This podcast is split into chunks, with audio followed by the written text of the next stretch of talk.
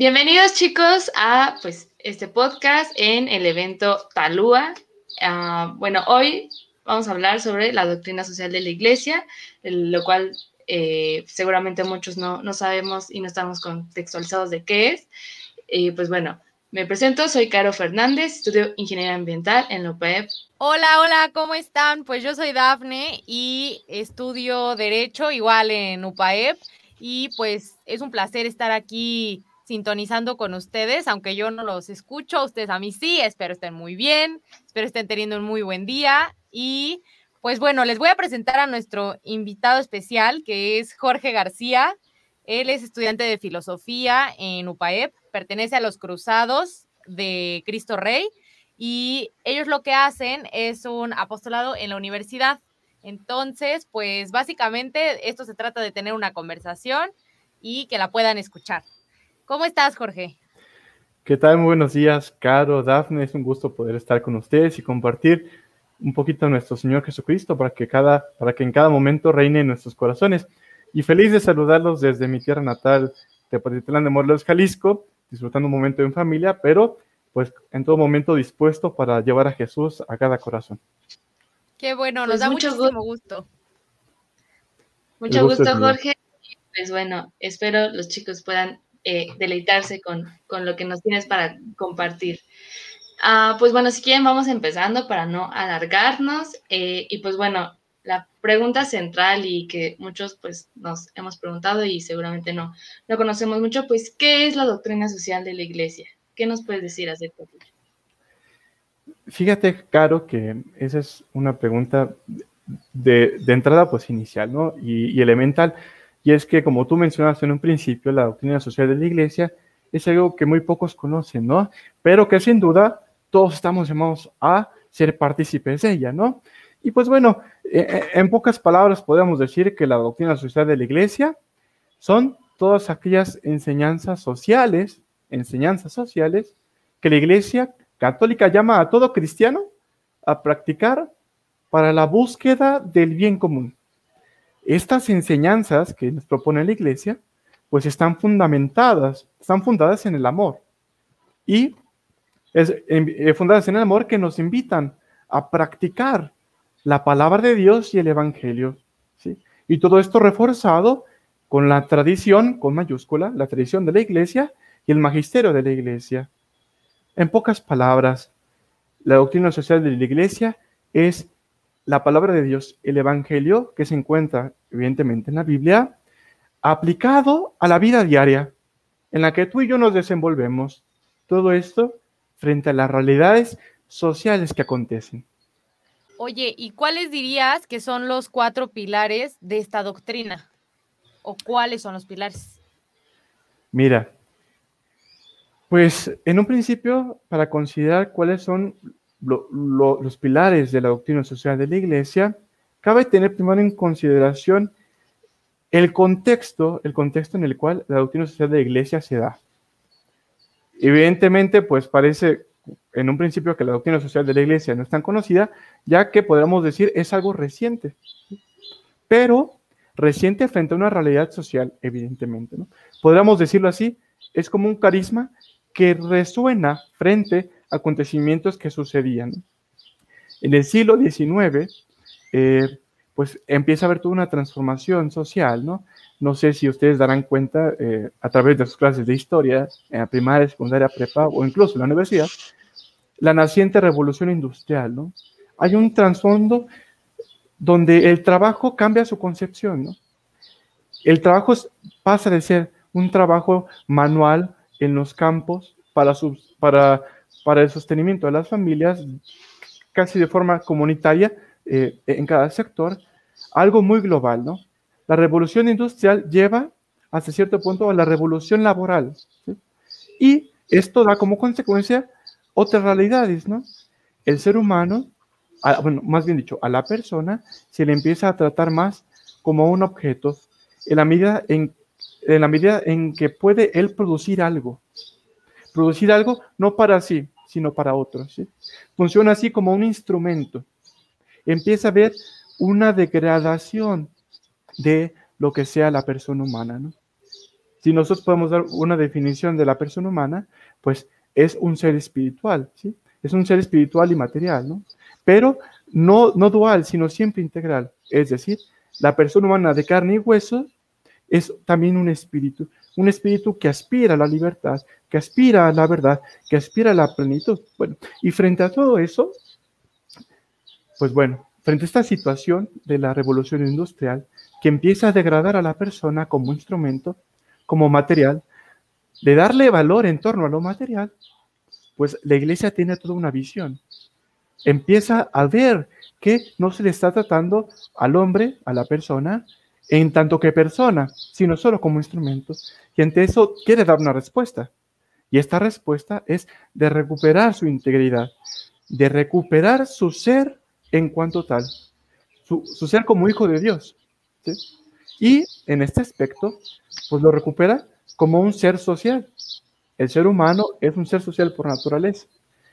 Hijo de Dios y hermano de todos los demás. Por ser su padre un solo Dios. Bueno, y frente a esto, frente a esta realidad donde se degrada el ser humano en tanto que material, pues la iglesia da una postura o va dando una postura a través de estas circunstancias de irlo recuperando. Y en tanto que es un ser social, pues se, se busca su plenitud y su, y su plenitud con nosotros. Entonces, para ello propone un primer principio y fundamental que integra a todos los demás, el bien común. Uno de los fundamentos de la doctrina social de la Iglesia es el bien común, la búsqueda del bien común, que es la búsqueda de la plenitud de cada uno de los hombres en tanto que comunidad, por su ser social por naturaleza. Esto integrado, o esto evidentemente integrado con otro elemento fundamental, y es el segundo principio, el de la dignidad de la persona. ¿Cómo alcanzar el bien común, esta plenitud en cuanto que su ser social, si es que no recuperamos al ser humano en toda su integridad? Entonces, este segundo principio recupera la dignidad de la persona. Busca recuperar al ser humano en todas sus dimensiones, no nomás en la material, no solamente en la espiritual, sino todo esto íntegro. Bueno, llevamos dos principios. El tercer principio va vinculado con estos dos y es el principio de la solidaridad. Este tercer principio, pues, vincula estos dos primeros, ¿no? Es verdad, queremos buscar el bien común para todos. El bien social, a través del bien integral. Pero para que el bien integral se alcance al bien social, se necesita de trabajo en equipo, de marchar todos juntos, de tener un apoyo mutuo entre todos para, para alcanzar esta plenitud. Entonces, la, solidaridad son, aquellos, son, son, aquellas acciones que nos llevan a trabajar todos juntos, como reconociéndonos unos a los otros para alcanzar la plenitud. Y va el cuarto principio, y es que no todos a veces tenemos las mismas capacidades. Hay otros más fuertes, hay, hay unos, más, no, hay unos no tan fuertes, hay unos, hay unos que tienen más capacidad eh, material, hay unos que tienen menos capacidad material. ¿sí? Entonces, surge el cuarto principio, la subsidiariedad.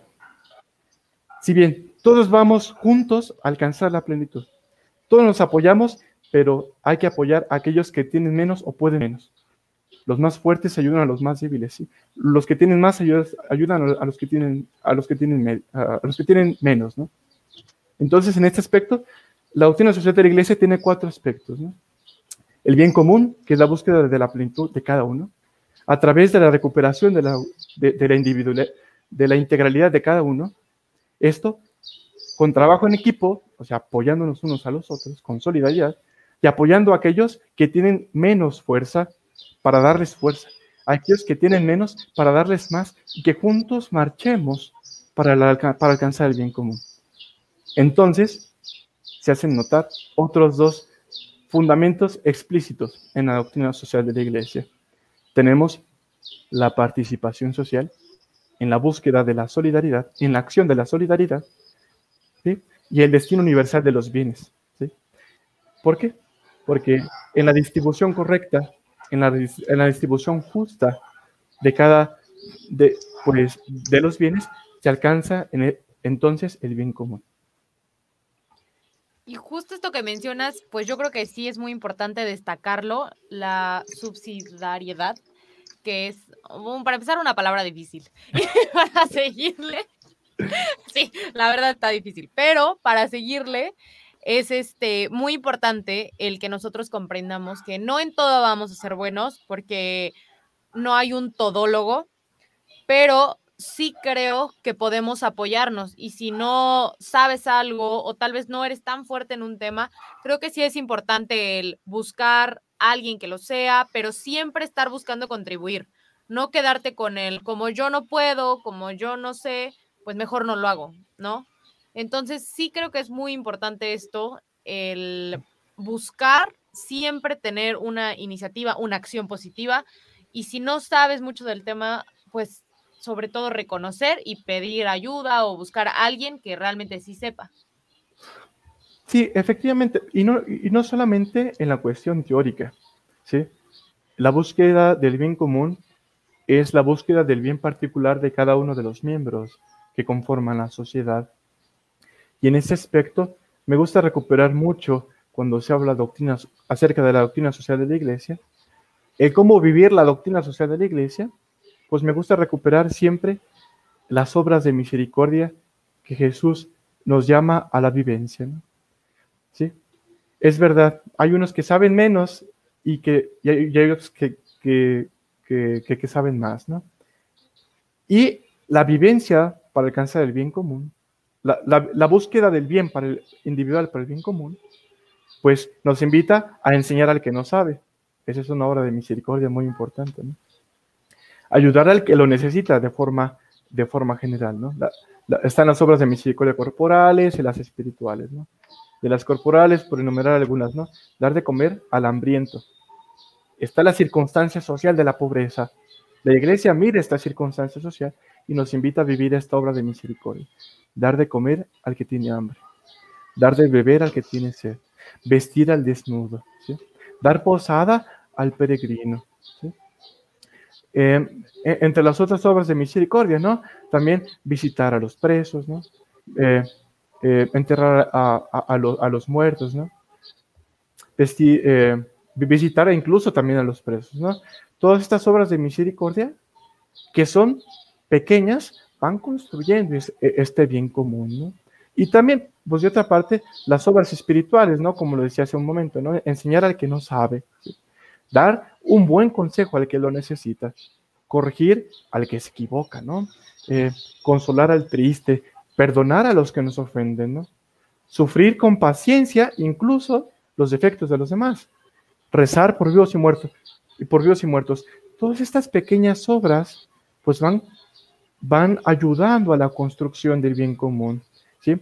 Van alcanzando el bien particular de cada uno para este alcanzar el bien común, ¿sí? En fin, si podemos, si, podemos resumir en qué consiste eh, la doctrina social de la iglesia, podríamos decirlo en el mandamiento del amor. Amarás a Dios sobre todas las cosas y a tu prójimo como a ti mismo. Y pues justo yo creo que, que va súper, súper relacionado a, a, lo que estamos hablando, ¿no? O sea, porque se basa completamente en el amor, la doctrina social. Caro, ¿nos decías? Sí, justo. Eh, bueno, gracias. También nos tocaste un poquito de cómo surge, ya nos hablaste de los, de los cuatro pilares y yo creo exactamente que lo fundamental es el amor. Pero yo creo que una pregunta también clave sería, pues, ¿para qué sirve, no? O sea, ¿para qué sirve saberlo? ¿Para qué sirve... Eh, eh, obviamente, pues muchos lo sabemos, ¿no? El bien común, pues nos, nos ayuda a progresar como sociedad, pero pues ¿Para, qué serviría esto, todo este conocimiento? Mira, el bien común es la plenitud alcanzada como sociedad. El, bien común no, el bien común no es una teoría. ¿sí? El bien común no es algo ideal. Como el bien común es algo que se vive, que se vive constantemente. E, es, es una actividad constante que nosotros estamos llamados a buscarlo. Sin duda, todos estamos llamados a alcanzar la plenitud. Todos tenemos una vocación de hecho universal como, como, como cristianos. Y es la vocación universal a la santidad.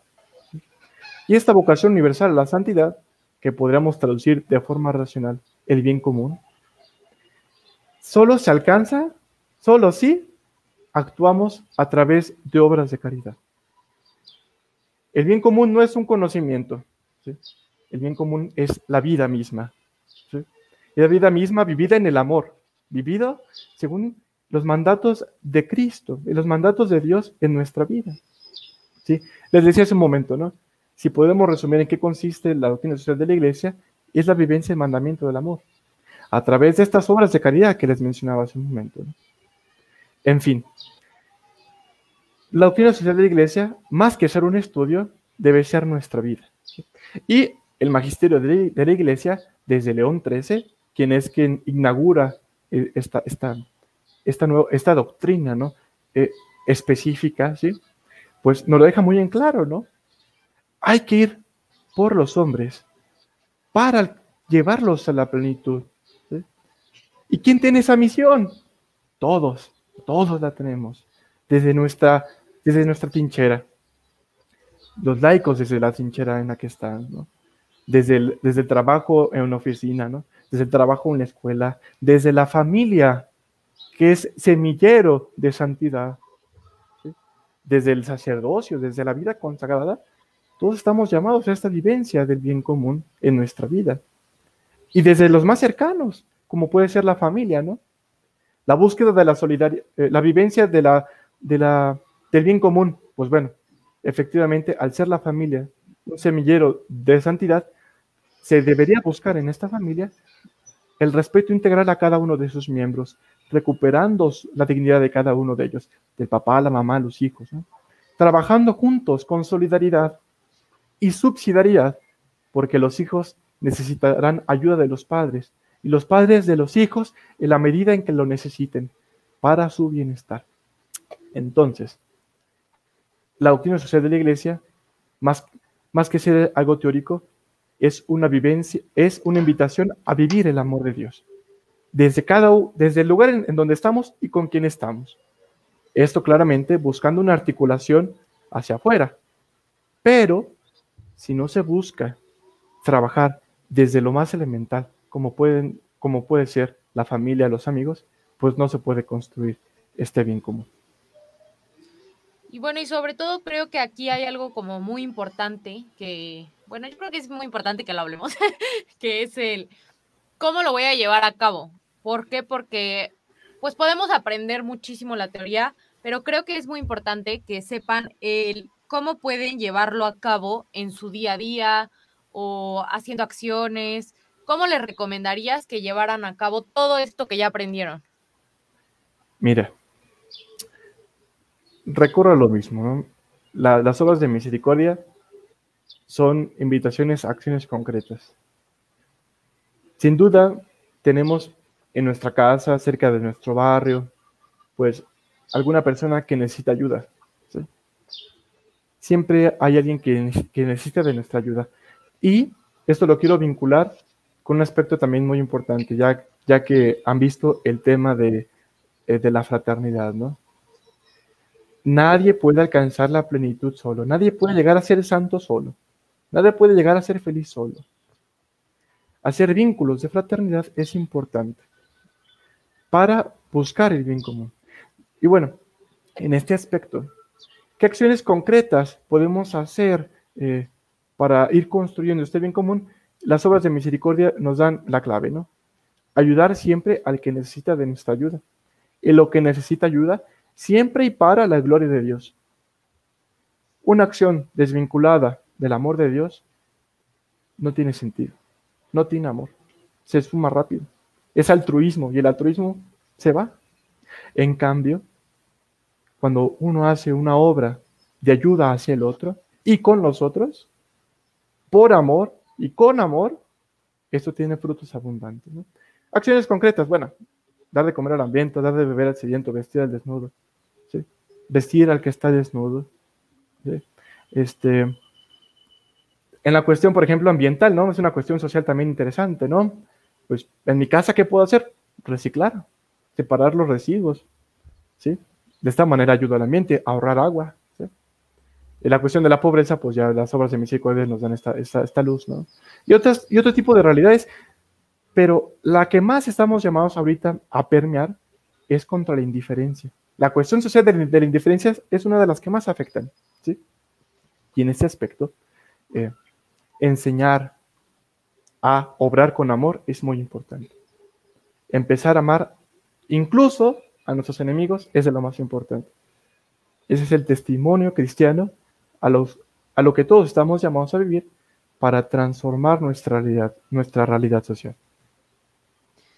Claro, yo creo que en la actualidad ese es el gran reto, ¿no? El, el amor. Yo creo que últimamente han salido como muchas definiciones o muchas teorías, muchas del amor, pero pues realmente, eh, pues yo creo que eh, esto es lo fundamental, ¿no? O sea, como ver por el otro y pues igual y muchos piensan, ah, no, pues es que este, en mi casa, ¿qué puedo hacer eh, por el otro? O no, debo de, hasta que logre esto, pues hasta ahí ya podré como curar el hambre de todos o salvar al mundo, ¿no? Pero pues yo creo que desde lo pequeño, ¿no? Desde, desde como dices, desde el hogar, ahí es donde pues, y desde lo que eres, ¿no? Desde tu misión, desde tu vocación de vida, eh, buscar esa ah, fraternidad, ese, eh, pues el procurar el bien de los demás.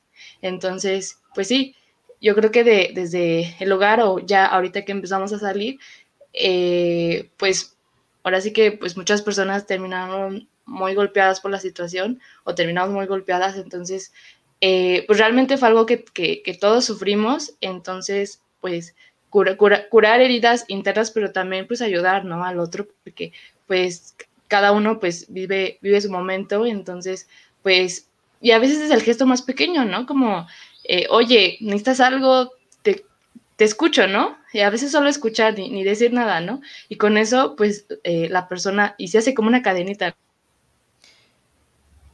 Y fíjate, Caro, que esto que Esa persona en media hace. Ay, te trabaste, Caro, un poquito. ah, adelante, adelante. Justo esto que dices, Caro, muy cierto, porque muchas veces decimos, ay, pero, o sea, sí voy a ayudar, pero no puedo acabar con la pobreza. O sea, te ayudo, pero no acabo con eso. Y realmente no es que vayas a acabar con eso, pero estamos de acuerdo que si todos hiciéramos algo, tal vez hasta lo podríamos terminar, ¿no? Hay una frase en Mulan que dice, Mulan, la película de Disney, que dice, hasta un granito de arroz puede inclinar la balanza. Y yo creo eso, o sea, yo la verdad digo, si nosotros empezáramos a hacer cambios y a decir, bueno, voy a hacer esta acción, no importa, la voy a hacer porque me nace, porque la estoy haciendo con amor, la estoy haciendo con todas las ganas del mundo, tendríamos un mundo completamente diferente. Pero el problema es que decimos, ay, no, porque no va a cambiar nada, así va a seguir todo. Entonces, pues sí creo que es muy importante. ¿Tú qué opinas de esto, Jorge? E, efectivamente, ¿no? Muchas veces puede permear la, ese sentimiento de, que nuestras acciones no, pueden tener efecto en, en, un mundo tan grande. Pero para Dios no hay imposibles. Para Dios no hay imposibles y cuando en nuestras acciones está Dios, todo es posible. Incluso si le dijéramos a una montaña que se mueva, si lo hacemos con toda la fe, sucedería.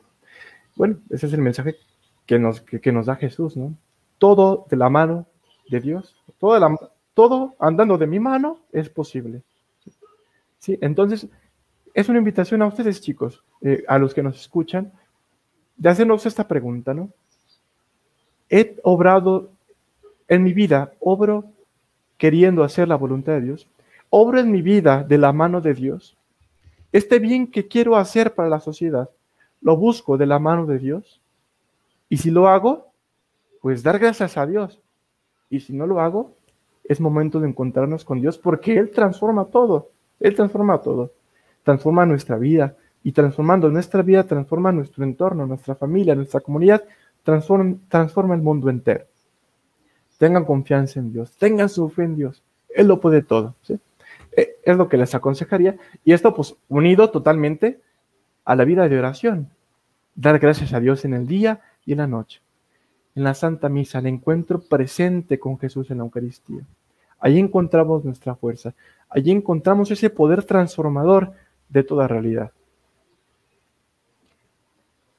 Perfecto, Jorge, pues muchas gracias. Y sí, yo creo que eh, a veces, eh, pues es buscar ese equilibrio, ¿no? O sea, no olvidar la parte de la oración, de, de, lo que como eh, católicos debemos de, de, hacer como cristianos, lo que nos toca, ¿no? Pero pues ahí no termina, o sea, también pues ir ahora sí que a la vida, ¿no? Porque ahí es donde realmente pues vamos a evangelizar, ahora sí que como dicen, evangeliza todo el día y cuando sea necesario utiliza las palabras. Entonces, pues yo creo que con eso, eh, me, bueno, yo me quedo, este, pues del amor, chicos.